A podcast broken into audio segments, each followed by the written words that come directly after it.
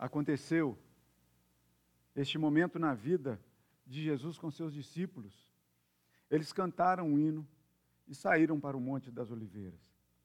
Isso está registrado no Evangelho de Marcos, que eu convido vocês a abrirem a palavra do Senhor.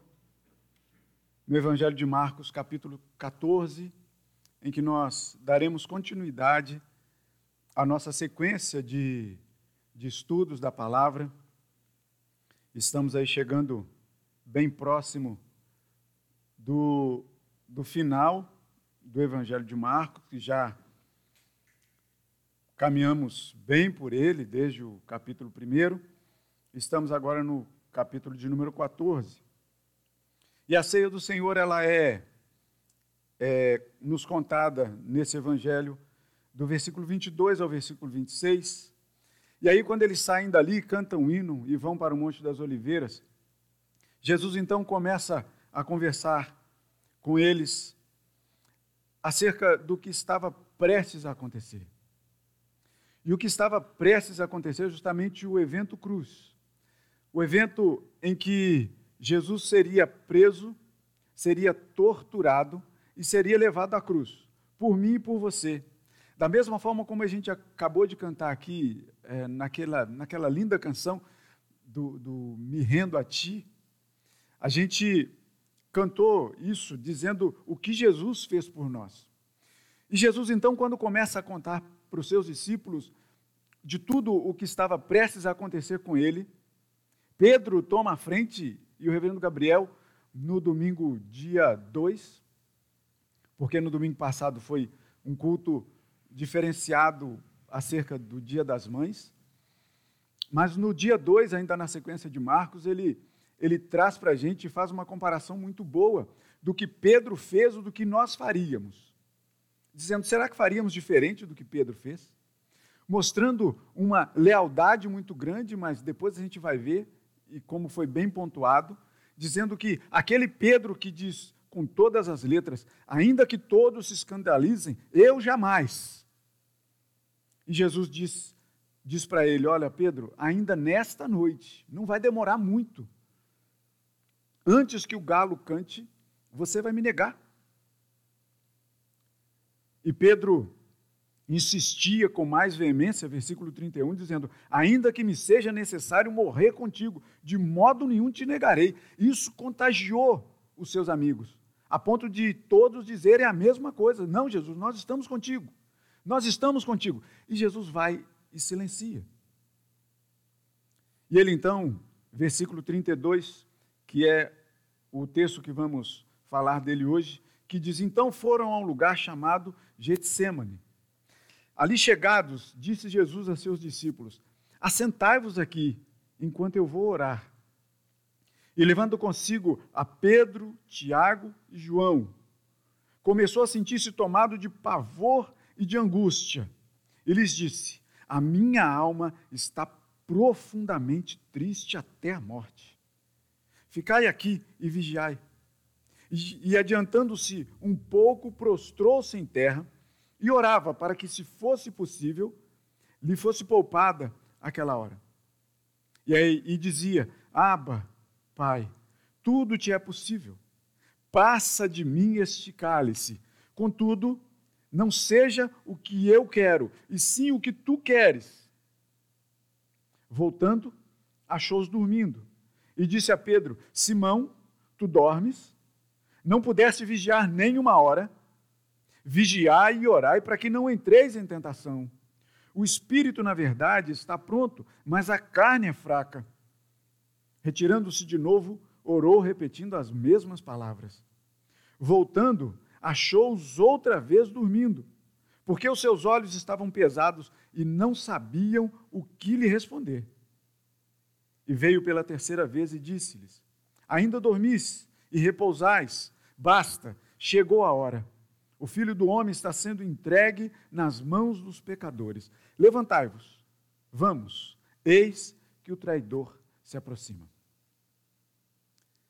Essa história que a gente acabou de contar aqui agora acontece logo depois que eles estavam reunidos à mesa. E que Jesus diz: Tome o meu corpo bebam do meu sangue, pois ele é a expressão mais exata que eu posso demonstrar em, em, em forma de visão para vocês, em forma de vocês sentirem exatamente dentro do corpo de vocês aquilo que eu vou fazer infinitamente mais por vocês. E Jesus então sai com eles. E o que nós vamos falar aqui nessa manhã é que seja feita a vontade do Senhor na nossa vida.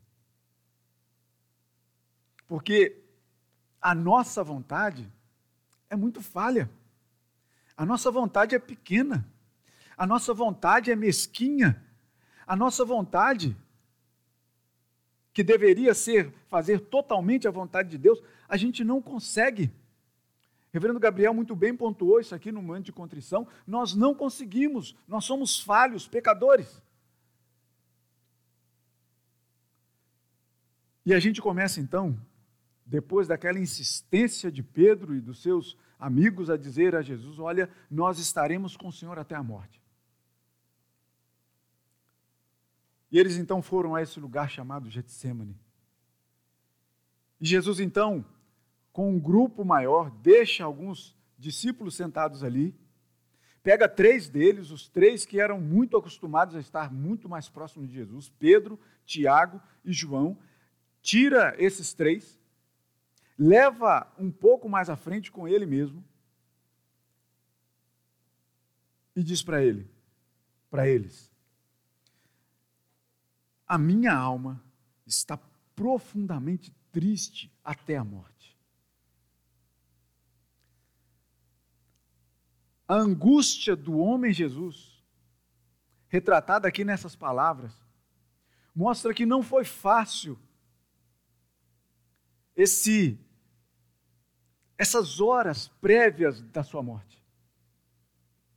Porque o texto diz para a gente que, levando consigo esses três, ele começou a sentir-se tomado de pavor e angústia. Como é que Marcos vai registrar uma coisa dessa? Quem foi que contou para Marcos se Marcos não estava ali com os três? Quem foi que contou para ele? Que Jesus parecia tomado de pavor e angústia. Essa história nos chega aqui hoje porque tiveram ali três testemunhas muito próximas de Jesus, vendo na feição de Jesus, vendo nos atos de Jesus, vendo na caminhada de Jesus, que era uma caminhada pesada. A cruz, meus irmãos, a cruz que Jesus carregou nos ombros, machucou seus ombros, sim, porque era uma cruz pesada. Mas muito mais do que a madeira ter machucado os ombros de Jesus, foi o peso do nosso pecado que feriu muito mais.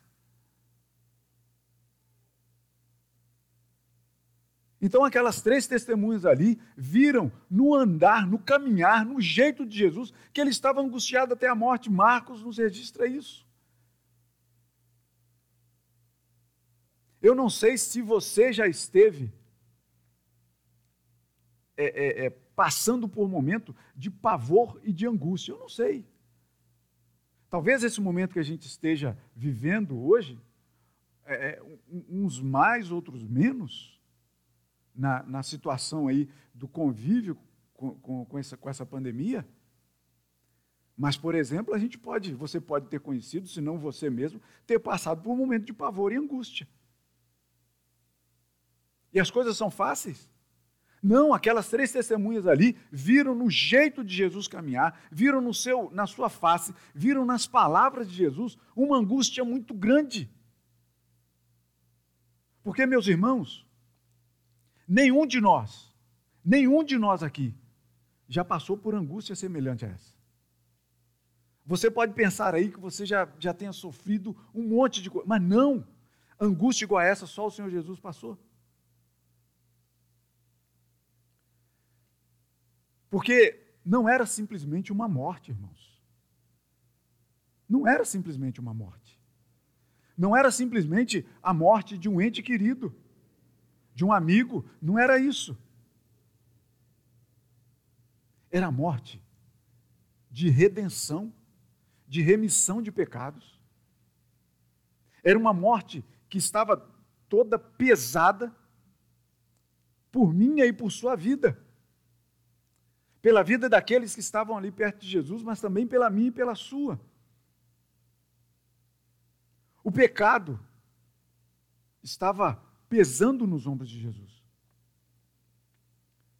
E a angústia do homem Jesus era aquela que Isaías mesmo já havia profetizado no capítulo 53, dizendo que ele foi traspassado pelas nossas transgressões e moído pelas nossas iniquidades.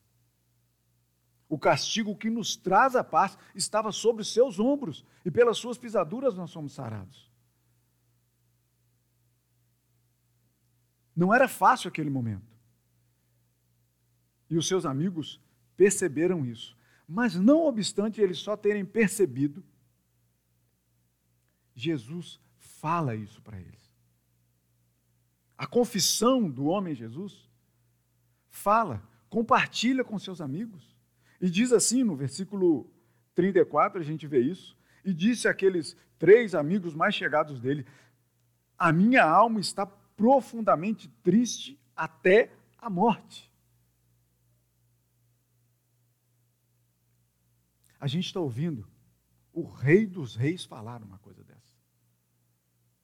A gente está ouvindo o Messias tão esperado e prometido falar uma coisa dessa. A gente está ouvindo o próprio Deus em Cristo Jesus, encarnado em Cristo Jesus, falar uma coisa dessa. Aqui a gente consegue perceber como a natureza de Jesus é totalmente diferente da nossa. Como ele pode ser Deus como ele é, mas ao mesmo tempo como ele pode ser totalmente homem. Aqui a gente vê Jesus, por mais que a gente ouça o, o reverendo Gabriel lindamente falar que ele é o nosso herói, mas é muito diferente desses super, super-heróis de revistas em quadrinho. Não é isso. É um homem que, que apesar de ser o, o herói da nossa vida, da nossa história, ele se angustia e ele compartilha com seus amigos da sua imensa e terrível angústia.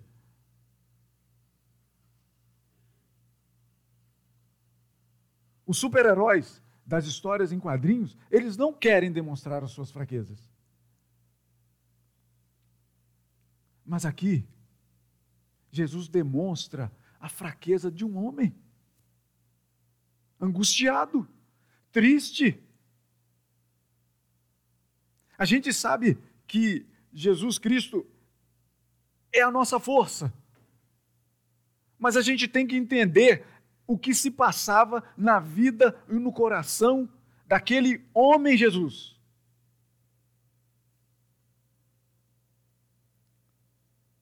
Que confessa para os seus irmãos. Para os seus irmãos. Para os seus amigos. Aquele que falou: Olha, eu não chamo mais vocês de servos, eu chamo vocês de amigos. Aquele Senhor angustiado, compartilha com seus irmãos: a minha alma está profundamente triste até a morte. E faz um pedido para eles. Faz um pedido para Pedro, Tiago e João. Esses três, que inflamados pelas palavras de Pedro, disseram: Jesus, eu vou com o Senhor até a morte. Não importa, eu estou contigo uma expressão antiga, eu estou contigo e não abro. Faz um pedido para eles. Gregório. Vocês conhecem algum Gregório aí, na, algum conhecido Gregório? Gregório é, é a palavra grega aqui que diz: olha, mantenha-se alerta. É, é, é, a tradução do, da, do, do nome Gregório, né? Estar alerta, estar atento, estar acordado. Jesus vai e diz para eles: fiquem aqui e permaneçam acordados.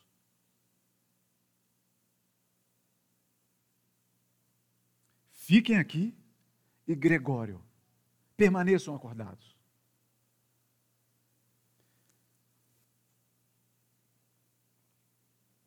E adianta-se um pouco. E eu confesso que, até ao ponto que eu comecei a estudar um pouco mais esse texto para hoje, eu imaginava Jesus se retirando numa distância considerável.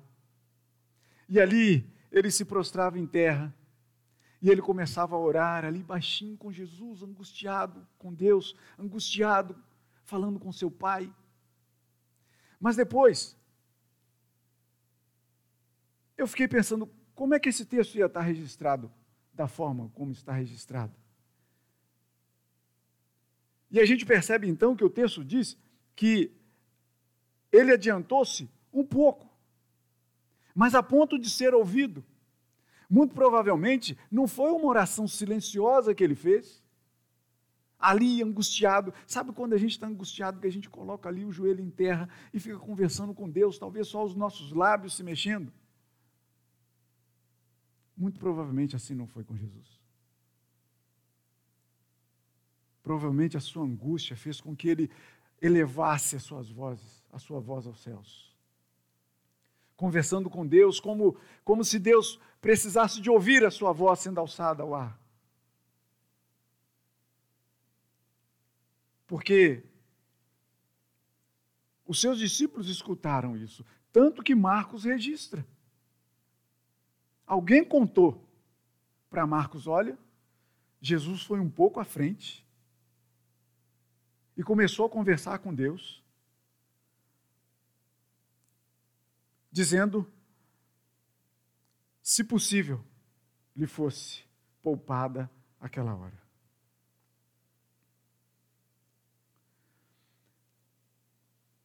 E é interessante como, como essa oração de Jesus que dizia, orava para que, se possível, lhe fosse poupada aquela hora, e é posta aqui nas palavras que Jesus disse, disse, Aba, Pai.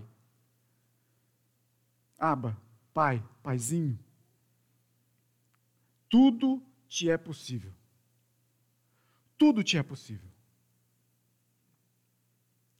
Essa possibilidade aqui não é uma possibilidade humana, em que a gente diz, eu posso fazer isso, ou eu posso fazer aquilo. Não é exatamente essa possibilidade. Essa possibilidade aqui está o mesmo radical que é usado quando Sabe aquela expressão que o, que o reverendo Vladimir ele gosta muito de usar, do dinamite, do dinamis? Mas recebereis poder ao descer sobre vós o Espírito Santo e serei minhas testemunhas. Atos, no iníciozinho do, do livro de Atos, capítulo 1, versículo 8, que diz: Mas recebereis poder esse poder ali, que o reverendo Vladimir tanto gosta de pontuar, dizendo que é o dinamis, que vem a dar na, no português dinamite, uma explosão, um poder de explosão, um poder de fazer.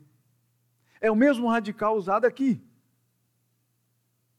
De Jesus falando com seu Pai. Tudo te é possível. Tudo te é dinamis. Tudo você consegue fazer. Tudo o Senhor pode.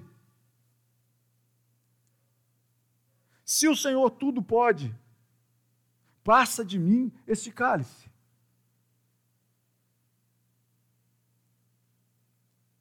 A tarefa de Jesus não foi nenhuma tarefa fácil. Você de repente acha um pouco difícil seguir o Evangelho? A gente não sabe de nada o que é ser difícil. difícil foi a situação de Jesus.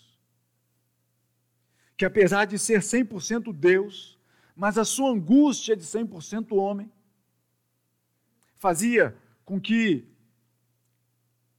a gente, de alguma forma, hoje entenda que Deus fez tudo para a sua glória.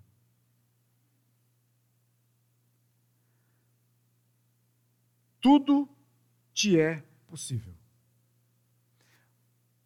Mas seja feita a tua vontade. É o título dessa mensagem. Seja feita a tua vontade. Apesar de mim, seja feita a tua vontade. Tudo te é possível.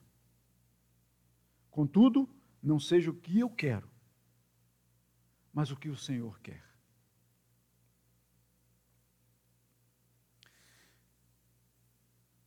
Vocês lembram quando os discípulos chegaram perto de Jesus e disseram para Jesus: Jesus, ensina-nos a orar? E que Jesus, então, conversando com eles, e Mateus capítulo 6 nos diz assim: quando vocês orarem, vocês digam assim: Pai nosso, que estás no céu, santificado seja o teu nome. Podem falar comigo, venham, venha o teu reino. Seja feita a tua vontade. Seja feita a tua vontade. Por mais que, inclusive nós, que muitas vezes criticamos outras outras igrejas aí que usam de vãs repetições rezando a Ave Maria. Muito crente reza Pai Nosso. Como vã repetição. Porque, por mais que tenha sido essa oração, isso aqui eu já falei uma vez, já tem um tempo já, mas eu continuo reafirmando. Por mais que Jesus tenha ensinado como orar, Jesus não estava dizendo assim, repitam essas palavras dessa forma. Não. E a gente já estudou o Pai Nosso aqui, neste púlpito. E ele é inesgotável. Não tem como a gente caber a oração que Jesus ensinou dentro de um bloquinho de palavras. É muito mais do que isso. A nossa oração, se você se vê suficiente em orar o Pai Nosso de manhã e a sua oração com Deus está resolvida? Não. Não pode uma coisa dessa. Você faz, assim, não, vou, vou orar o Pai Nosso antes de sair de casa. Não. Fazer igual jogador antes de entrar em campo? Que eles se dão as mãos ali e, e, e ora o, Pai Nosso, reza o Pai Nosso, ou fala o Pai Nosso, sei lá, o que, que a gente pode, pode dizer aquilo. Né? Eu não sei se vocês já viram, né? O cara está com a adrenalina ali a toda. E aí pega um na, um na mão do outro ali e fica, Pai nosso que está no céu, santificado seja Porque eles estão indo para uma batalha dentro de campo. E na primeira dividida, eles não têm dó. Na primeira, na primeira encrenca com o juiz, eles não têm dó de soltar um palavrão. Percebem? Não é isso. Seja feita a tua vontade, é muito mais profundo do que isso. E Jesus nos ensina isso. Jesus nos ensina que, por mais que ele estivesse muito angustiado, profundamente até a morte, a sua alma, ele relata para os seus amigos. Por mais que ele estivesse assim, ele vai e diz para o Pai: Mas que seja feita a tua vontade, mas se for possível, passa de mim este cálice. E este cálice não é aquele cálice que eles tomaram na ceia. E que Jesus disse: Esse é o cálice. É diferente. Não é um objeto. Mas Jesus estava falando da sua própria vida. E não é uma simples vida. Mas quando a gente toma este cálice, que Jesus está dizendo: se for possível, passa de mim este cálice. Este cálice quer dizer sofrimento. E eu confesso aos irmãos que eu já ouvi muitas vezes falar que cálice aqui significa sofrimento. Eu entendo isso. Dá para a gente entender muito bem isso, o que Jesus estava dizendo. Mas eu procurei, tentei, e a internet não me ajudou. Se por acaso vocês que são mais expertos aí na, na tecnologia, né, puderem me ajudar, manda para mim algum negócio que diga do, de onde é a origem de cálice ser sofrimento. Porque eu já encontrei um, um passo a seguir, dizendo assim: não, cálice aqui quer dizer sofrimento. Eu fui nos comentaristas dizendo, não, cálice aqui quer dizer sofrimento. Mas de onde é que pegou isso? Eu queria entender um pouco mais isso. Se você, por acaso, sabe da origem do porquê cálice ser sofrimento, eu gostaria de entender um pouco mais, para aprofundar um pouco mais aqui. Mas o que Jesus está dizendo aqui, Senhor, meu Pai, eu estou angustiado demais. Em outro evangelho diz que o suor de Jesus se transformou em, lá, em, em sangue, lembra? Tamanha essa angústia. Mas ele diz para Deus: Pai, Aba, Pater, se for possível, não me deixa sofrer. Não me deixa sofrer. Se for possível, passa de mim, afasta de mim este cálice, pegando aí a, até a, a, música do Chico, né, em outra questão, ditadura e tudo mais, mas o que ele faz, se possível, passa de mim este cálice, passa de mim este sofrimento.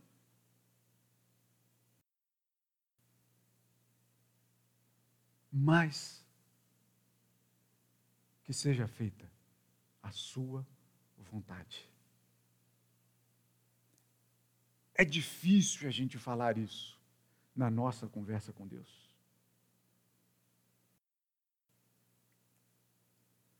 Porque na maioria das vezes o que a gente realmente quer dizer nas nossas orações é que se faça a minha vontade.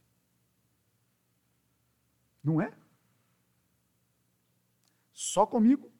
que acontece diferente? Em todas as situações, das mais simples às mais complicadas, das de pequena tristeza até as enormes angústias. Normalmente a gente quer que seja feita a nossa vontade. Eu tenho acompanhado uma família muito querida, para o meu coração. Que a gente percebe a dificuldade que essa família tem de pedir a Deus que faça a vontade dele. Porque está com, com um membro muito querido, hospitalizado assim, muito mal. Mas a gente percebe o esforço, isso me dá uma gratidão imensa no coração por ouvir dessa família a expressão dizendo assim: eu estou fazendo de tudo para entender, para querer, para aceitar a vontade de Deus. Isso é bonito demais, é difícil demais, mas é bonito. Quando a gente fala com Deus, Senhor, faça a sua vontade. Foi isso que Jesus ensinou para a gente orar quando ele estava lá falando do Pai Nosso? Foi isso que Jesus nos ensinou, dizendo assim: olha, não coloque a sua vontade acima da vontade de Deus. Procure entender a vontade de Deus. Então, esse coração desse homem, Jesus angustiado, ainda assim ele entende a vontade de Deus, que é soberana, que é perfeita, que é bendita, que é tudo. Apesar de, de repente, os nossos olhos, o nosso corpo, a nossa vida, o nosso coração muitas vezes não enxergar isso, mas a vontade de Deus é sempre boa, agradável e perfeita. Isso está registrado na palavra. Temos dúvida disso? Temos. Temos. Por mais que a gente diga esse lindo versículo, que a vontade de Deus é boa, agradável e perfeita, mas a gente tem dificuldade em aceitar isso.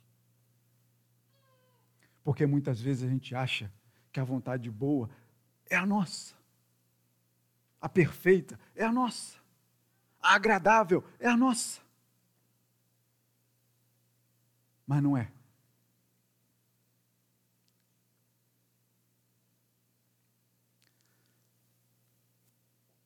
A primeira parte do porquê ser feita a sua vontade é porque ele sabe conduzir todas as coisas para o seu próprio louvor. Deus sabe conduzir tudo. Não ache que você ou eu conseguimos conduzir a nossa vida da melhor forma possível, porque nós não conseguimos. Os nossos pensamentos não são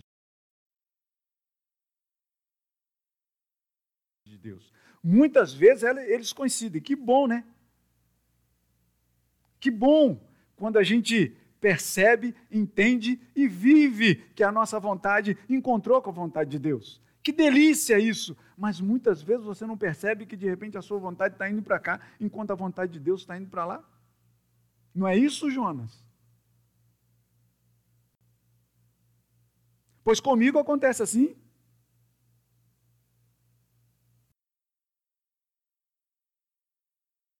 Que eu seja extremamente feliz. Eu sou feliz. Eu confesso aqui diante de vocês e diante do mundo inteiro que está nos ouvindo, né? Que eu sou extremamente feliz. Gosto de sorrir, gosto de brincar. Mariano gosta das minhas piadolas. Ali com as palavras. Ama isso. Mas eu digo para vocês o seguinte: eu tenho momentos de angústia e tristeza. E os momentos de angústia e tristeza que eu tenho, muitas vezes provocados por mim mesmo. Eu choro com eles. Eu me entristeço com eles. E muitas dessas angústias, sabe por quê? É porque a vontade de Deus está para lá e eu estou indo para cá, seguindo as minhas vontades, os meus pensamentos como, como pensamentos bons, agradáveis e perfeitos, mas não são. E para eu fazer esse contorno, esse retorno de 180 graus, só mesmo contando com o Espírito Santo de Deus. Não há como. E a segunda parte de seja feita a sua vontade é porque nós somos incapazes de conhecer a mente de Deus. A gente acabou de cantar aqui, né? Quero que venha o teu reino. É lindo, lindo, lindo o coração da noiva, né? Lindo, lindo, lindo, lindo. Mas só pela graça e misericórdia do Senhor para a gente entender um pouco isso. Porque olha, olha o que o texto continua a dizer para a gente. Depois de Jesus ter ido um pouco à frente, ter conversado com Deus, dizendo: Pai, tudo te é possível, passa de mim esse cálice, contudo não seja o que eu quero, e sim o que tu queres. Versículo 37. Voltando, achou-os dormindo e disse a Pedro: Simão, tu dormes? Simão, você está dormindo? Abre um parêntese.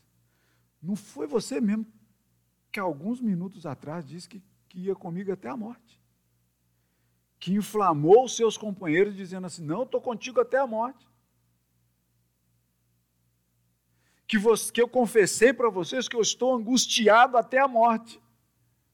Que eu não estou me aguentando em pé que vocês podem perceber pelo meu caminhar, pela minha expressão, pela, pela batida do meu coração, que eu estou angustiado demais e que eu fui ali um pouco orar e eu chego enquanto vocês descansando, dormindo. É isso, Simão. É isso. E o reverendo Gabriel chamou muito bem a atenção no dia 2, dizendo assim: o que nós somos diferentes de Pedro, o que nós somos diferentes daqueles amigos, o que nós somos diferentes de Tiago, de João, de André? O que nós somos diferentes desses homens?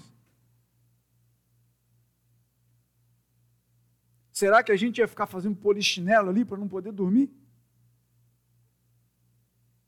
A gente ia ficar tentando acordar um ao outro para a gente não poder dormir? Mas não. E quando o Senhor Jesus diz: Pedro, você não conseguiu ficar alerta. Gregório, você não conseguiu ficar acordado nem uma hora. Essa uma hora aqui não é uma hora de relógio, meus irmãos. Não é. Não é hora de relógio. É um tempo. O tempo que durou a oração de Jesus. Que pode ter sido menos de uma hora. Pode ter sido mais. Mas o fato não é o tempo decorrido. O fato é que os três amigos que Jesus separou para estar junto dele, naquela hora angustiante, eles não choraram com o que chora. Sabe? Lembram daquela história? Alegrem-se com os que se alegram e chorem com os que choram.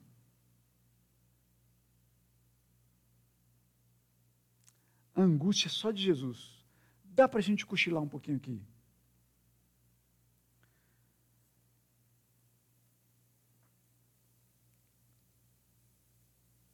E é interessante também que, quando a palavra que Jesus usa aqui, dizendo: vocês não tiveram o poder de ficar acordados, nem um pouquinho. Vocês não puderam ficar acordados. Esse esse poder de poder ficar acordado, ao contrário do que Jesus usa naquele primeiro versículo dizendo assim: tudo te é possível, tudo te é dinamis, dinamite. O Senhor pode todas as coisas, Pai. A palavra que usa aqui é interessante e você vai, vai entender comigo que a palavra que é usada aqui é do, do verbo escusa, no grego, desculpa. Demonstra aqui que a gente realmente não pode entender a mente poderosa de Deus se nós somos infinitamente menores do que Ele. Porque a gente vai perceber aqui que o poder de Deus, o que Ele pode fazer todas as coisas, não é o que nós podemos fazer todas as coisas. Essa nossa vontade é muito pequena, é muito insuficiente, é muito cheia de desculpas, é muito cheia de escusas.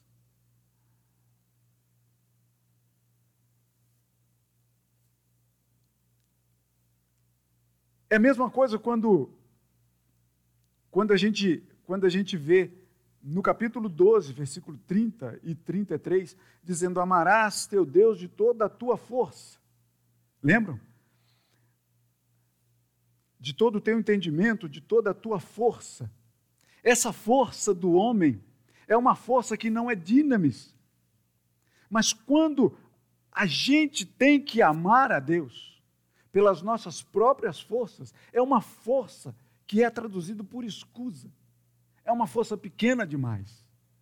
A gente só vai conseguir amar a Deus propriamente quando o Espírito Santo de Deus nos impulsionar, mas todo. Isso só vai acontecer na glória.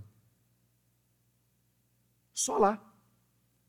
Porque aqui a nossa vontade de amar, de adorar a Deus, de fazer a sua vontade, é pequena.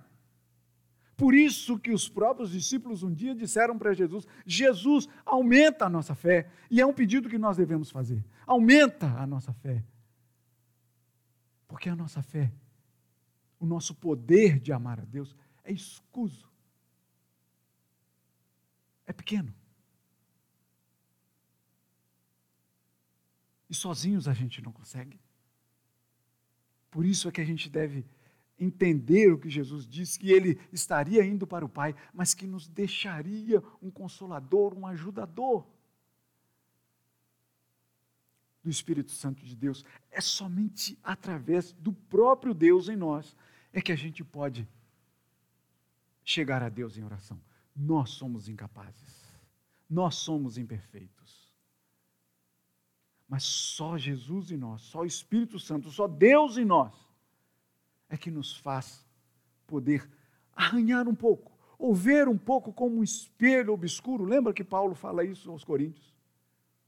Que vê, ainda que uma imagem turva, mas nos preparando para ver no espelho totalmente limpo, o dia que nós estivermos na glória com Deus. A palavra vai nos dizer muito bem que não há um justo, não há quem faça bem. Paulo escrevendo aos Romanos, e quando a gente passou por Romanos, foi um texto né, daqueles, daquele texto que geralmente a gente fala assim, são textos difíceis, mas que a gente vai passar por ele, né? Não há quem faça o bem, não há um justo sequer. Romanos 3. E o texto continua dizendo, versículo 38, Vigiai e orai, para que não entreis em tentação. O espírito, na verdade, está pronto, mas a carne, ela é fraca. E aí você já deve ter ouvido muitas vezes pregadores dizendo que muitas vezes a gente usa essa questão para justificar os nossos erros, dizendo o quê? Que a carne é fraca. Mas a gente esquece que o versículo não diz isso só. Não diz somente que a carne é fraca, mas muito mais do que isso, diz que o espírito está pronto. E quando nós falamos que o espírito está pronto, não é uma coisa nossa, mas é algo em nós. O espírito está pronto. E quando a gente fala da carne ser fraca, não é uma carne que está faltando um alimento orgânico. Não é isso ela está genericamente fraca. Não é falta de alimento orgânico, mas é algo que falta espiritualmente em nós. Porque imaginem só, não podemos esquecer que o Espírito Santo de Deus, que é Deus, habita em nós. Ele, por misericórdia e poder, ele habita em nós. Mas vejam bem, que tipo de habitação é essa? Ele habita em corpos santificados. E a gente já ouviu também falar que a expressão que nós somos santos não é auréola, auréola, auréola na nossa cabeça. Não é uma expressão de piedade para sair bem na foto. Como se nós fôssemos esses santos. Não, porque esse tipo de santo nós não somos. Quando a gente fala que somos santos, essa expressão santos a gente sabe que é separado para a glória de Deus. Isso é ser santo, separado para a glória de Deus. Isso a gente deve ter em mente, que apesar de sermos fracos, apesar, apesar de não conseguirmos vigiar muitas vezes nem um tempinho, somos separados para o louvor de Deus. Mas somos temos o Espírito Santo habitando em corpos santificados, mas não totalmente santos. Percebe? Não totalmente separados, porque nós somos separados por Deus, mas a nossa carne milita contra o espírito e o espírito contra a carne o tempo todo. É o que o reverendo Gabriel acabou de falar aqui, dizendo que alguma coisa dentro de nós guerreia dentro de nós. É a carne querendo ir para lá e o Espírito Santo de Deus dizendo: olha, é para cá. Mas a gente luta o tempo todo querendo ir para lá. Por isso que Paulo vai dizer: miserável homem que sou. Quem me livrará do corpo desta morte? Porque realmente o que habita em nós, meus irmãos, o que habita em nós é o pecado, a vontade de correr para longe de Deus. Mas pela graça do Senhor, é que aquele homem angustiado, que se retirou por um pouco para poder orar, que conversou com Deus dizendo: Pai, tudo te é possível, afasta de mim, passa de mim este cálice, mas que seja feita a tua vontade. Este mesmo homem, Deus,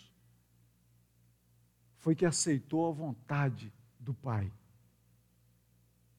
Vontade que nós não aceitaríamos. Isso é fato. Porque por muito menos a gente quer se ver livre da presença de Deus.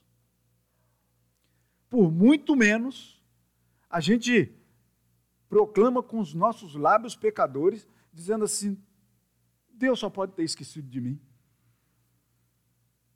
Isso é uma heresia. Quando que Deus vai esquecer dos seus filhos? Aquele que diz que ainda que se uma mãe se esquecesse, ele não se esqueceria, jamais. É uma heresia quando a gente eleva os nossos olhos, as nossas orações a Deus, dizendo: Senhor, o Senhor se esqueceu de mim. É uma heresia isso. Mas ao mesmo tempo, o Senhor sabe que a nossa natureza humana é a natureza que faz isso. E ainda assim nos perdoa e nos quer bem. Quer Deus melhor do que esse? Não há. Não há outro Deus melhor do que esse. Na verdade, não há outro Deus melhor do que esse, porque não há outro Deus. Fácil, né, de entender. Se houvesse, a gente até poderia fazer uma comparação, mas não há. Que bom saber disso. Que bom saber disso. Que somos santificados, mas não somos totalmente santos, porque somente há um Deus que é santo. Aquele que Isaías diz assim: Santo, Santo, Santo é o Senhor dos Exércitos. A terra está cheia da sua glória. Versículo 40. Que Jesus voltou e achou outra vez dormindo, porque os seus olhos estavam pesados e não sabiam o que responder. O que você falaria numa hora dessa? Eu me pus a pensar, o que, que eu falaria, cara? A gente perde a palavra. Quando a gente é chamado em momentos que não são os momentos exatos da gente acordar, a gente sai falando um monte de coisa. Coisa sem sentido, sem nexo. Quando a gente é pego de surpresa, você perde a palavra, você perde o que falar. Eu não teria o que falar. Jesus vem, fala com a gente: olha, eu estou angustiado até a morte, eu vou ali orar. Fica aqui vigiando. Fica aqui, Gregório. Permaneçam aqui enquanto eu vou ali. Eu separei vocês três para isso. Pedro demonstra toda essa lealdade, então Pedro, coloca essa lealdade aí para funcionar, Pedro. Vai, volta, está dormindo. Vai, volta, estão dormindo. Vai e volta, estão dormindo de novo. O que, que eu falaria numa situação dessa? Eu não teria palavras. Eu ficaria totalmente mudo mesmo, envergonhado. Escusa. Eu não tenho o poder de ficar nem um pouquinho acordado. Escusa. São duas as situações que a gente perde o que falar diante de Deus. Uma delas é vergonha, como esse caso aqui. Outras delas é o deslumbramento que a gente tem, a alegria imensa que a gente tem. Lembra como esses três mesmo aqui estavam com, com Jesus lá no monte, em que apareceu lá numa visão, né? Elias, aquele negócio todo, aquele palco todo. E, e, e, e, a palavra diz assim que eles nem sabiam o que falar, por ver a glória de Deus estabelecida ali naquele lugar. E aí, Pedro, ele vai e diz alguma coisa, qualquer coisa, falando assim: Senhor, é, por que, que a gente não constrói três tendas aqui? É porque ele não tinha o que falar, ficou deslumbrado com aquilo. Uma coisa é essa. E eu, eu oro a Deus para que isso aconteça muito na vida de vocês. Que vocês percebam a glória de Deus inundando a vida de vocês o dia todo, todo dia, toda manhã. Que vocês possam ver a glória de Deus estabelecida num simples despertar do sono. A glória de Deus está aí. A glória de Deus está quando você põe o seu prato de comida ali A glória de Deus está quando você tem um lugar para dormir. Que a gente, por mais que a gente agradeça a Deus pelo alimento, por ter nos despertado, por ter vestimenta, por a gente ter um lugar para deitar a nossa cabeça, por mais que isso tudo seja verdade, mas muitas vezes a gente nem diz palavra de agradecimento em hora nenhuma. Mas a gente deveria talvez perder a palavra diante de tanta glória, de tanta glória, de tanta misericórdia, de tanto amor, perder a palavra nisso aí, beleza, tranquilo. Você Senhor, não tem nem palavra para agradecer. Porque é verdade. A própria palavra diz que a gente não sabe nem orar como convém. Nem, nem orar agradecendo. Você acha que, de repente, não, hoje eu tirei o dia para orar agradecendo a Deus. Nem assim sua oração vai ser perfeita. Mas só vai ser perfeita pelo Espírito Santo de Deus que habita em você. E que intercede por você com gemidos inexprimíveis, que você não tem ideia do que seja isso, nem eu. Mas ele intercede. Então, só mesmo por causa disso. E para finalizar, meus irmãos, a gente canta, né? Ora vem, Senhor Jesus. A gente ora, né? Seja feita a tua vontade. Eu só quero chamar a atenção para um ponto. Jesus um dia contou uma parábola, dizendo que havia umas mulheres, e ele falou de dez delas, mas que essas mulheres, sem negócio de, de gênero nem nada aqui, né? Somos eu e você. que estavam aguardando a chegada do noivo. O noivo, o noivo se ausentou e elas ficaram aguardando o retorno do noivo. E a gente acabou de cantar essa música aqui, esse louvor, né? Coração da noiva. Nós, como é, é, essa parte bendita do noivo Jesus. E cada uma delas levaram lamparinas com azeite. Porque para manter o fogo aceso precisava de azeite. Não é como a nossa luz elétrica, né? E dessas dez, cinco foram prudentes. Levaram azeite de estoque. Sobressalente. Para que, se por acaso o azeite fosse queimando, queimando, queimando, elas pudessem completar com mais. E Jesus disse que cinco não fizeram assim mas foram imprudentes e não levaram azeite de sobra. E que o noivo se demorou por um pouco. E a gente pode pensar assim, da mesma forma como nós hoje, 2021, cantamos, ora vem Senhor Jesus, e esperamos o retorno dele, da mesma forma, os nossos irmãos lá no passado pouco depois da morte de Jesus, estavam cantando isso. Oh, vem, Senhor Jesus. Eles estavam cantando lá, esperando a volta de Jesus. Nós sabemos quando vem? Não.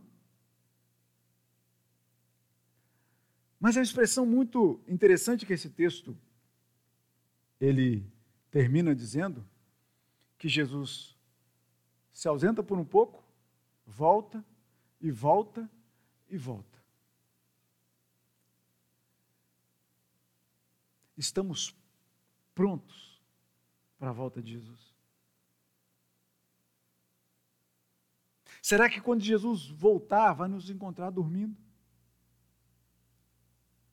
Quanto é a nossa lealdade a esse Jesus? O texto meus irmãos, por mais que ele seja uma expressão de, de alívio para a gente, porque a gente sabe dessa história. Esse texto é uma expressão de alívio porque a gente sabe que aquele Jesus angustiado estava angustiado no lugar da nossa angústia.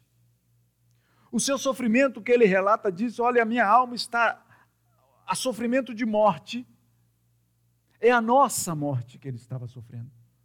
É a nossa angústia que ele estava vivendo. São, eram as nossas falhas que estavam sobre os seus ombros. E a gente sabe onde essa história vai dar. A gente sabe onde essa história vai dar. Mas esse texto, meus irmãos, é pesado dizendo para a gente: olha, estejam preparados para quando o Senhor Jesus voltar. E para a gente estar preparado para quando o Senhor Jesus voltar, ainda que a gente possa ser em, o Senhor Jesus voltar quando a gente estiver dormindo, a gente vai ser despertado. Não pensa que você vai ficar dormindo, né? Você que gosta de dormir bastante aí, não pensa que você vai ficar dormindo indefinido. Quando o Senhor Jesus voltar, ele volta. E a gente vai ser despertado do nosso sono. Todas as pessoas do mundo vão estar vendo a glória de Jesus descendo sobre a terra. Estejamos preparados para esse momento. Procuremos estar cada vez mais preparados para esse momento. E como é que nós vamos estar preparados? Seja feita a tua vontade em nós. Vamos, porque o traidor se aproxima. É o próximo texto que nós vamos ver na semana que vem. Que Deus, assim, nos abençoe